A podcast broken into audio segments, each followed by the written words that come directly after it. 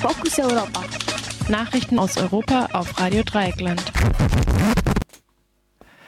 Wir kommen zu den Fokus Europa Nachrichten vom 3. März 2020. Erstmal der Überblick. Auszählung in Israel hat begonnen. Netanyahu liegt bei Wahlen vorn. Keine Lust auf die Rechte. AnwohnerInnen wehren sich gegen identitären Zentrum in Wien. Neuer Vorstoß gegen Ehe für alle in Russland. Putin will Verbot in neuer Verfassung. Immer mehr Autos auf den Straßen. Zahl der Neuzulassungen in Deutschland gestiegen. Krieg in Libyen. UN-Vermittler reicht Rücktritt ein. Jetzt zu den Meldungen im Einzelnen. Bei den Parlamentswahlen in Israel liegt Likud von Premierminister Benjamin Netanyahu nach den ersten Auszählungen vorn. Das Bündnis von Herausforderer Benny Gantz, Ganz kommt auf rund 23 Prozent. Bislang wurden allerdings erst 22 Prozent der Stimmzettel ausgewertet. Das amtliche Endergebnis steht erst in etwa einer Woche fest. Ob die Stimmen für eine Mehrheit des Likud im Parlament reichen, ist allerdings offen. Nach den bisherigen Ergebnissen käme, Mitte rechts, käme das Mitte-Rechtslager nur auf 59 Prozent, auf 59 der benötigten 61 Sitze. Entschuldigung. Die Israelis haben am gestrigen Montag bereits zum dritten Mal innerhalb eines Jahres gewählt. Auch nach den Wahlen im, April und September gab es eine Pattsituation zwischen den regierenden rechtsreligiösen und den Mitte-Links-Parteien. Eine Regierung kam jeweils nicht zustande, was Neuwahlen nötig machte.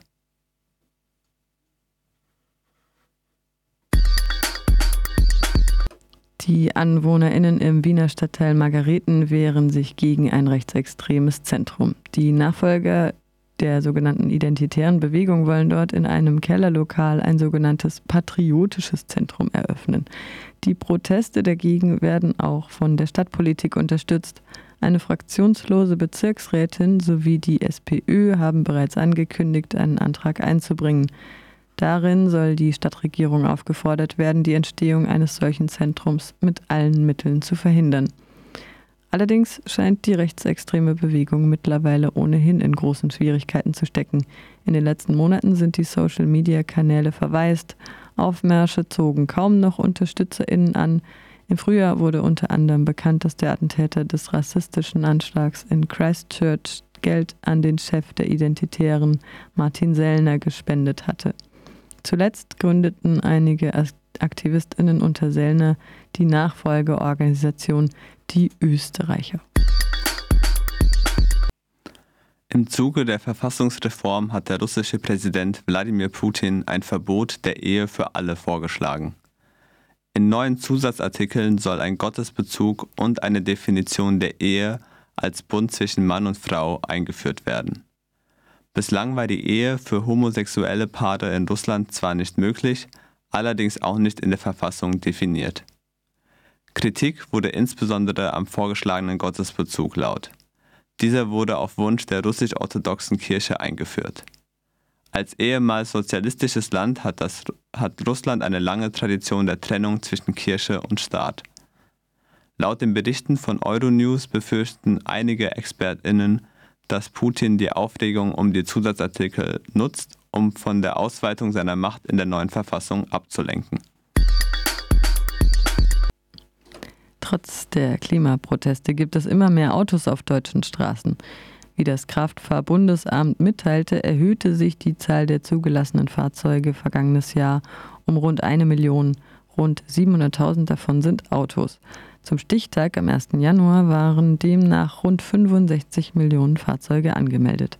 Besonders stark stieg demnach die Zahl der SUVs, also großer und eher umweltschädlicher Wagen. Der Anteil an Elektroautos bleibt dabei auf sehr geringem Niveau. Nicht einmal ein halbes Prozent aller in Deutschland zugelassenen Autos hat einen Elektroantrieb, auch wenn deren Zahl jedes Jahr wächst. Der UN-Gesandte für Libyen, Gassam Salameh, hat seinen Rücktritt erklärt. Er habe in den vergangenen zwei Jahren versucht, die Libyer zusammenzubringen und die ausländische Intervention im Bürgerkrieg einzudämmen, sagt Salameh. Seine Gesundheit lasse dies allerdings nicht mehr zu. Mehrere von Salamés Vermittlungsversuchen waren zuletzt gescheitert. Kurz vor einer geplanten Friedenskonferenz im Frühjahr 2019 hatten die Truppen von General Haftar ihre Offensive auf die Hauptstadt Tripolis begonnen. Auch die Einmischung anderer Staaten nahm im vergangenen Jahr massiv zu. Den Gesprächen über eine politische Lösung des Konflikts blieb letzte Woche zudem wichtige Teilnehmer fern. Nach dem Sturz von Diktator Gaddafi im Jahr 2011 brachen in Libyen mehrere Konflikte aus.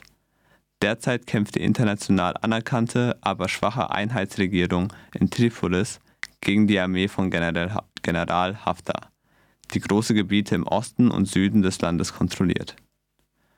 Das waren die Fokus Europa Nachrichten für Dienstag, den 3. März 2020.